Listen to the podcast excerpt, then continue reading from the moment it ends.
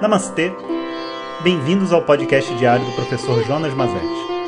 O tema deste mês é O Caminho Secreto do Sânscrito. Vamos se aprofundar no significado das palavras para usufruir de uma espiritualidade mais real e objetiva. Om Shri Guru Namaha Harihi Om uh, Hoje eu vou falar para vocês de uma palavra que eu acho que é fundamental para a espiritualidade dos dias de hoje, que não é muito conhecida no meio do yoga, e, mas que é muito importante, chamada Viveka. E antes de prosseguir, né, queria agradecer a todos pela mensagem, o apoio né, que estão dando nesse momento tão difícil ou melhor, tão importante para nós, né, através desses reconhecimentos, desse, dessa energia né, que está circulando no ar. Eu acho que eu comentei ontem com vocês, né, eu estou até, talvez tenha que começar um satsangas em inglês devido à quantidade enorme de pessoas de fora do, do país, na verdade indianos, que pedem né, para ouvir, para para conhecer mais, né, não só sobre Vedanta, mas também sobre a minha história. E eu tô achando assim, eu tô só para vocês terem uma noção, poxa, já tô há um tempo, né? Já já saímos em várias notícias de jornal, mas foi mais fácil, né, conseguir o, uma homenagem do primeiro-ministro da Índia do que o o selo de certificação do Instagram, né? Pra vocês terem uma noção como que as coisas são absurdas, né? Eu, a mídia hoje, a, o, o, sistema que é montado, não existe um, um real interesse por certos temas, assim como esse tema espiritual, né? E cabe a nós mesmo é, propagar, defender e fazer a espiritualidade acontecer, né? Porque para o Brasil ela precisa acontecer.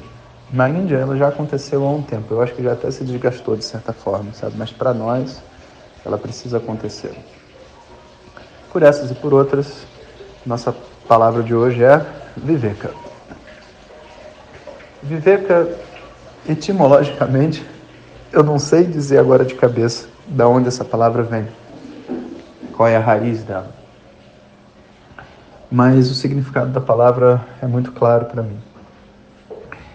É, viveka significa um, um processo de distinção e separação. Não necessariamente de uma separação física, mas como se fosse assim. Você tem que separar né, o joio do, do trigo, né, aquela expressão. Como que você vai fazer isso? Usando viveka. Você tem que ver o que serve e o que não serve. E essa, essa essa palavra né, se refere a uma capacidade da nossa mente, que quanto maior essa capacidade de viver, na verdade, maior a inteligência que a pessoa possui. Por mais que exista inteligências de diversos em diversos temas, assim, tipo, que são na verdade habilidades e informações que eu guardo sobre um determinado tema que eu tenho afinidade, eu compreendo modelos, por exemplo, ah, eu entendo música eu entendo do corpo humano, da anatomia, eu entendo da medicina, eu entendo de fisioterapia, eu entendo de, sei lá, de Vedanta. Seja lá o assunto que eu entendo, esse assunto tem alguns componentes. Um componente é uma biblioteca de informações e conhecimentos que aquele tema envolve e a conexão né, de causa e efeito entre o que tem ali dentro experiência, sabe, de ter vivido aquele, de ter vivido, por exemplo, várias quedas da bolsa de valores e várias novas empresas surgindo. Aí eu tenho assim uma vivência mesmo, um conhecimento quase que prático, né, de de movimentos, de ações que às vezes uma outra pessoa que estuda muito ação, ela não teve essa mesma experiência que eu. Então, vê só, a minha inteligência num determinado tema não é só uma capacidade intelectual. Existe uma bagagem de informação que me permite olhar para aquele determinado tema com uma visão mais ampla.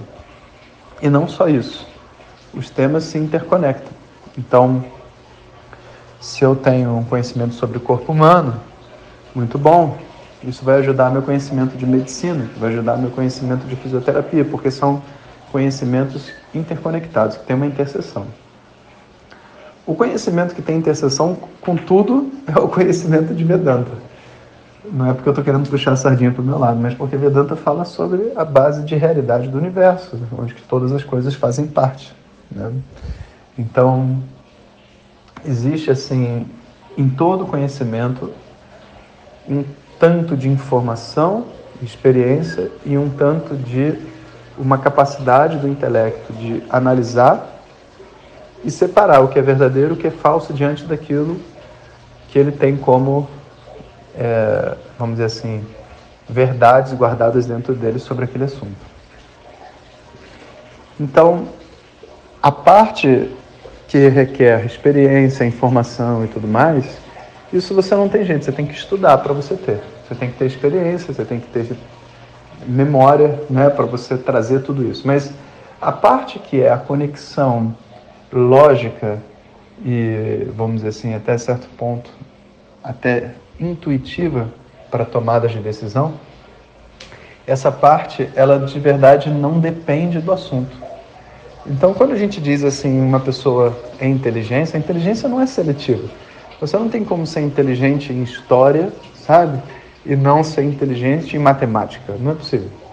É possível eu possuir uma determinada capacidade lógica e eu tenho, sei lá, por afinidade, mais informação sobre história, mais compreensão sobre história por causa do meu interesse desse assunto, do que eu, eu tenho em matemática, porque em matemática eu não me dei ao trabalho de me conectar àquele tema e tudo mais. Mas a minha capacidade é a mesma.